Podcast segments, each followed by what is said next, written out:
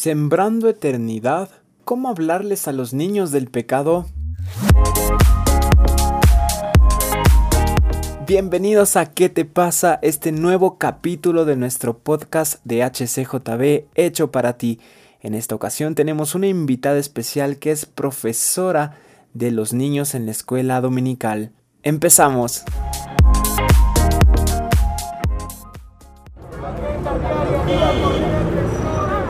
Y en este nuevo episodio de nuestro podcast ¿Qué te pasa? Tenemos una invitada muy pero muy especial. Ella es Ale Flores, es arquitecta y también sirve en la iglesia como maestra de niños en la escuela dominical. Yo la he visto en acción y realmente la admiro muchísimo. Se ve ese amor a los niños, esa pasión, así que es un gusto tenerte aquí con nosotros. ¿Cómo estás, Ale? Hola, Omar. Muchas gracias por la invitación. De verdad es un placer también, un honor poder compartir un poco de, la experiencia que he tenido con los niños y, de cómo Dios me ha ido llevando de la mano para este gran desafío.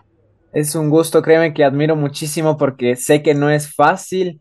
De hecho, he tenido ahí como que algunas, ahí me he involucrado un poquito y digo, uy, no, esto es cosa seria. Pero bueno, Ale, cuéntame, ¿cómo descubriste tu llamado con los niños? O sea, ¿cómo te diste cuenta que por ahí va lo tuyo? Bueno, te cuento, realmente a mí me lanzaron al agua como cuando no sabes nadar. y yo agradezco mucho a, mi líder en ese momento porque ella me dijo, necesito una mano, ayúdame por este domingo. Y dije, bueno, ok, yo te ayudo. No, tenía idea de, cómo era el asunto. Em, estaba justamente en ese proceso de, de descubrir para qué soy buena. y empecé a servir ahí con los bebés y me encantó, me encantó, dije, eh, aquí es mi lugar, eh, fui avanzando de a poquito, eh, fui descubriendo que en el Ministerio de Niños no solo eres quien enseña, sino que aprende de la mano con los niños. Es un ministerio que te obliga a, a edificarte tú mismo primero para poder también edificar a los niños. Entonces, desde el día uno te podría decir que sentí la confirmación de Dios en mi vida de los dones que él había puesto en mí para poder servir allí. Qué bonito escuchar eso porque era inesperado. Me imagino cómo estabas tú, quizás hasta nervioso y de repente ese primer día dices, oye, nací para esto y te diste cuenta. ya dentro de, del ministerio, o sea, ya no solo un día, sino estar ahí permanentemente. Para ti, ¿cuál ha sido ese mayor reto así en todo lo que has sido? Así como que decir, no, no, esto sí fue el mayor reto, fue lo más difícil para mí para poder estar sirviendo ahí. La paciencia. yo no, me consideraba una persona muy paciente, a veces, como todos los seres humanos, no queremos eh, que todas las cosas se den a nuestro modo, a nuestro tiempo, y realmente en los caminos de Dios no funciona así, porque Él es el que tiene el control. Y entonces tú llegas al ministerio de niños, llegas y prácticamente ellos a veces tienen el control y tú eres quien debe adaptarse a ellos, ¿no? Entonces, el desarrollo de la paciencia es algo muy importante y tremendo, porque hay niños que te sacan canas verdes, como dirían, y tú tienes que tener mucho amor para eso, tener mucho amor, mucha paciencia. Y más que nada, como te decía, eh, tú eres quien debe adaptarse.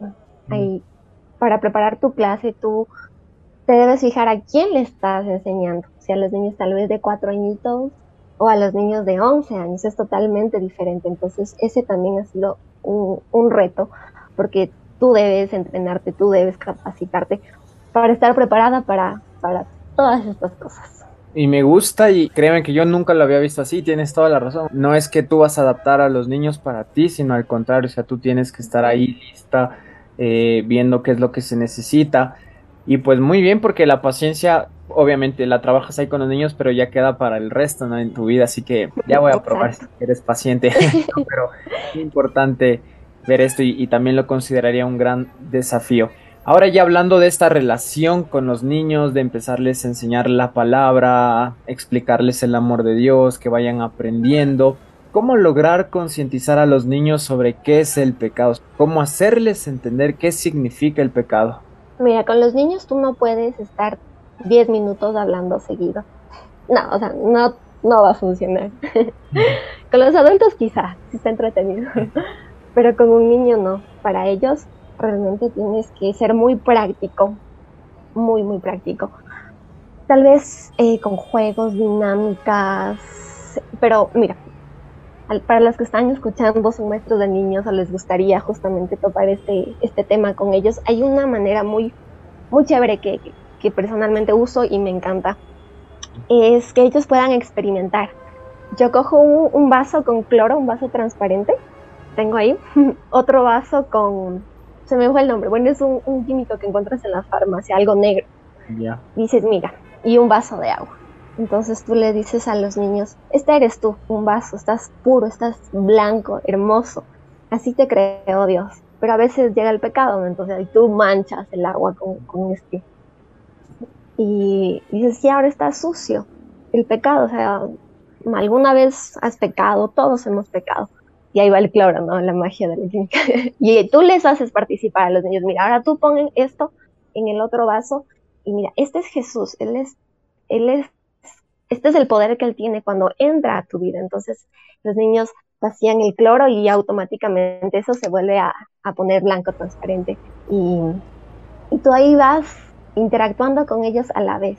La importancia de que ellos se involucren en la enseñanza es algo clave, porque si les hablas y dices, mira, el pecado es esto, esto, o, en cualquier tema, los vas a perder. y no van a tener eh, la retención que tienen cuando ellos se sienten parte de. ¿Qué te pasa? Nuevo podcast de HCJB. Todos los martes tendremos un nuevo episodio.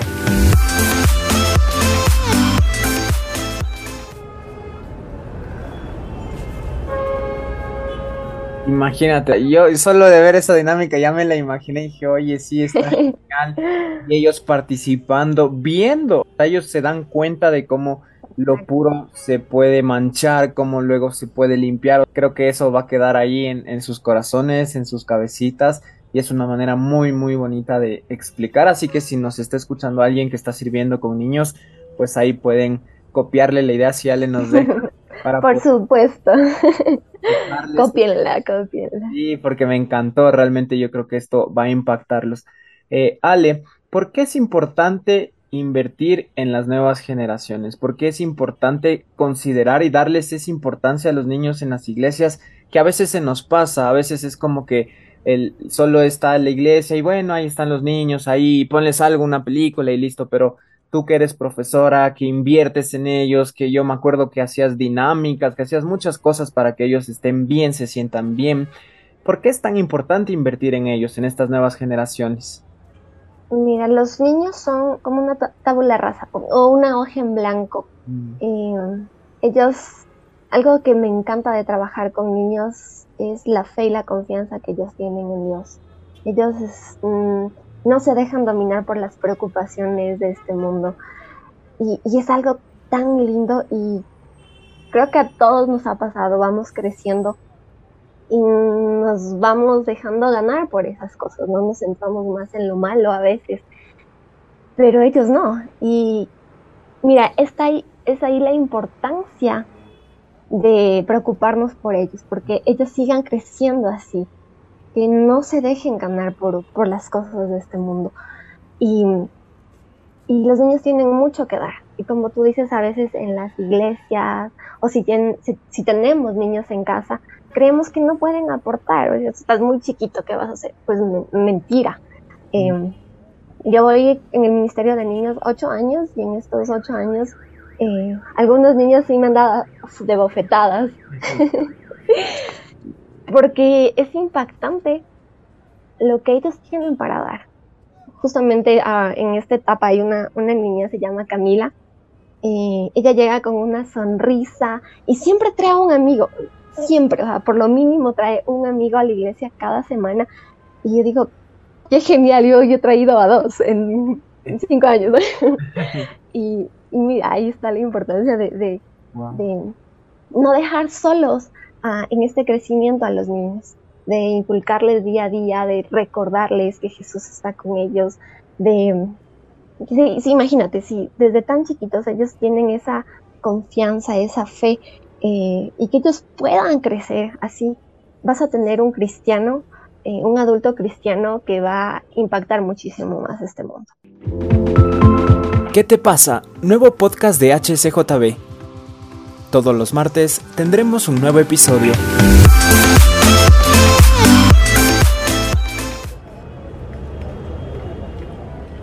tenemos que entender que desde niños sirven a Dios, que son súper útiles, como tú dices, o sea, imagínate traer un amiguito diferente, eso es evangelizando y, eso es algo increíble, es muy bonito y Dios los está usando desde muy pequeños, así que es muy importante invertir en estas nuevas generaciones. Ahora se viene lo difícil, no mentira, pero en relación a los padres, cómo poder involucrarlos en esta educación bíblica de los niños, porque quizás, imagínate tú los domingos ahí enseñando algo, pero de repente de lunes a sábado nunca más se habla de la Biblia, de Jesús, no se ora, y llegan un domingo y tú otra vez, o sea, es necesario que los padres también obviamente estén involucrados, son los que viven, los que lo están criando, entonces, ¿cómo poder involucrar a los padres en esta educación bíblica?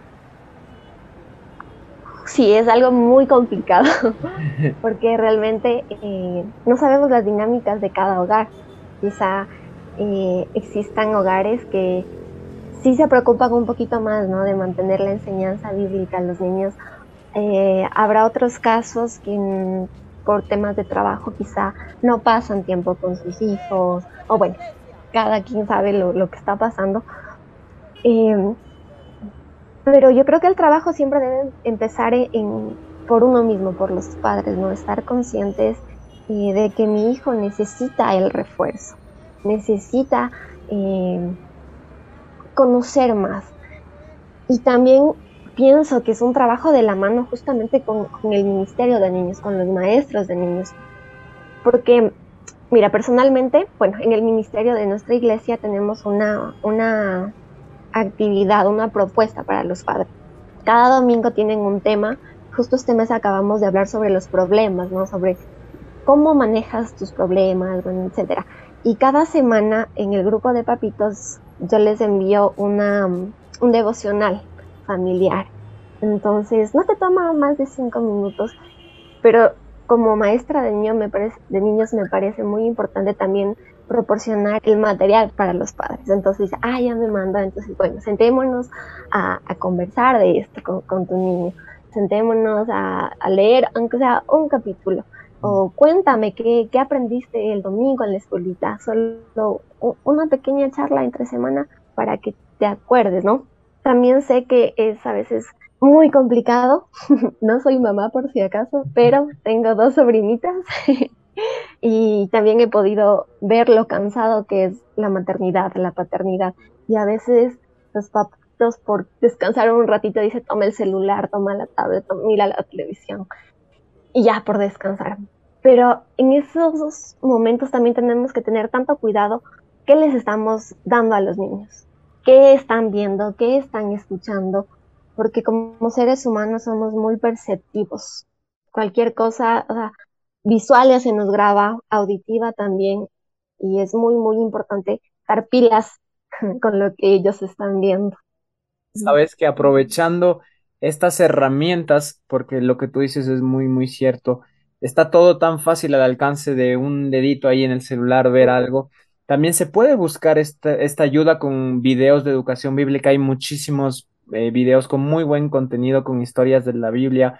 Imagínate que llegue tu hijo o tu hija y te diga, Ale me enseñó esta historia, la de Sansón, y tú vas y buscas en YouTube una caricatura de Sansón, o sea, eso es complementar, porque es un trabajo en equipo, como tú decías, tanto tuyo como profesora, pero obviamente de los padres y que se involucren, así que creo que esto es un llamado también para involucrarse, tienen seis, sí, seis días a la semana para poder reforzar ese tema que aprendieron, volverlo a ver o, o preguntarle, yo me acuerdo cuando yo iba a la escuela dominical de chiquito y, llegábamos ya con mis papis y todo después de comer, siempre nos preguntaban, ¿y qué aprendiste en la escuela dominical? Y, ay, mira esto. Y, eso era muy bonito, eso reforzaba lo, aprendido. Así que es algo muy, muy importante, muy bueno. Sabes, es que justo lo que mencionabas, a veces decimos, uy, no, el celular es muy malo, las redes sociales, etcétera. Eh, pero a la final yo creo que está en cada uno usarlo para bien. Si digo, ok, ya, yo estoy cansada de un montón, mira este video, pero toma, toma, es un video que te está enseñando una historia bíblica. O depende del carácter del niño, ¿no? Hay niños que les encanta bailar y por qué no ponerles eh, justo alabanzas donde ellos puedan eh, danzar, donde ellos puedan aprender nuevas cosas. Eh, o bueno, hay un millón de herramientas. Eso es lo, bueno de la tecnología hoy en día, ¿no? Porque si a tu niño le gusta leer, pues hay un millón de cosas. Si, si es más de aprendizaje visual, pues hay videos, hay imágenes. Entonces la clave está en usar para bien esas herramientas que tenemos y nos dan una manito. Exacto, aprovechar eso. Y bueno, Ale, antes de despedirnos, quiero agradecerte, felicitarte por lo que haces. Yo también conozco que estás ahí en un proceso que te toma muchísimo tiempo y aún así sacas tiempo para seguir sirviendo a los niños, darles lo mejor y eso es algo muy, muy bonito que nos inspira mucho. Así que muchas felicidades, sigue ahí con todo. Reacciona, ¿qué te pasa?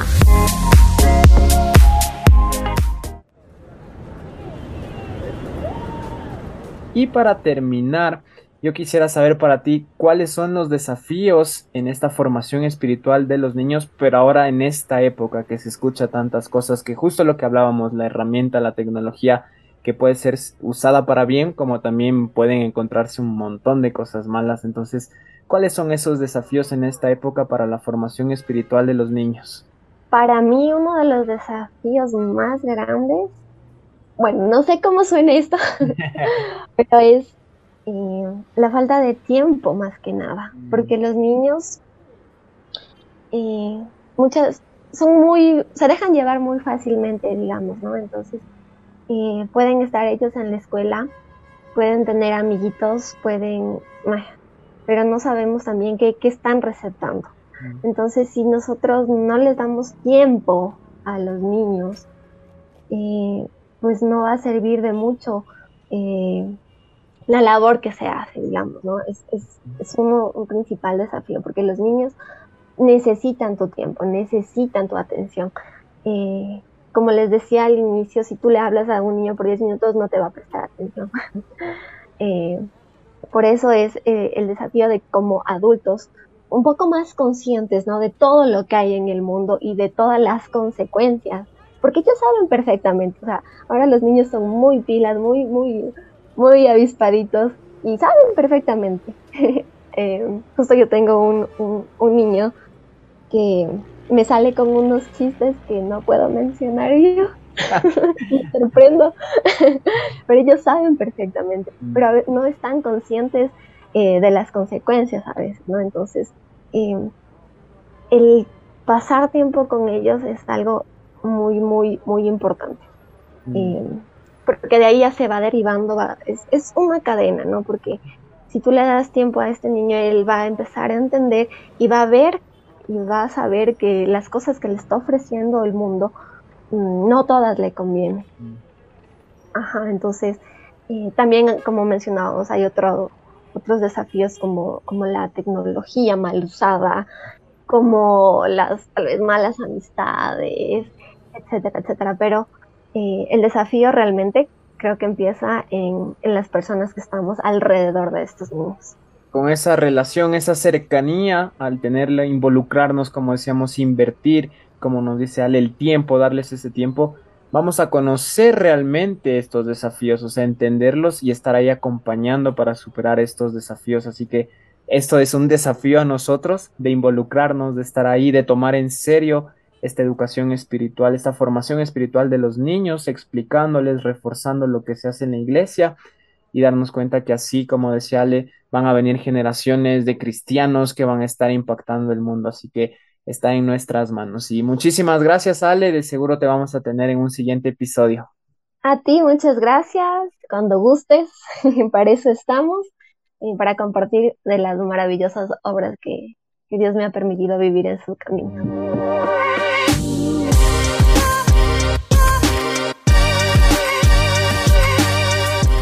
¿No sabes cómo formar parte del equipo de HCJB? ¿Qué te pasa? Ahora mismo puedes ingresar en nuestra web hcjb.org, hacer clic en donaciones y ser parte del equipo de HCJB. Gracias a tu semilla podemos seguir haciendo estos podcasts, programas de radio, conferencias y muchas cosas más para llegar a muchos corazones. Si te gustó este episodio, te recomiendo escuchar todos los capítulos de ¿Qué te pasa? que están disponibles en nuestra web y en tu plataforma digital favorita. Te espero la siguiente semana con un nuevo tema. Recuerda, puedes ser parte del equipo de HCJB. Esperanza en Dios.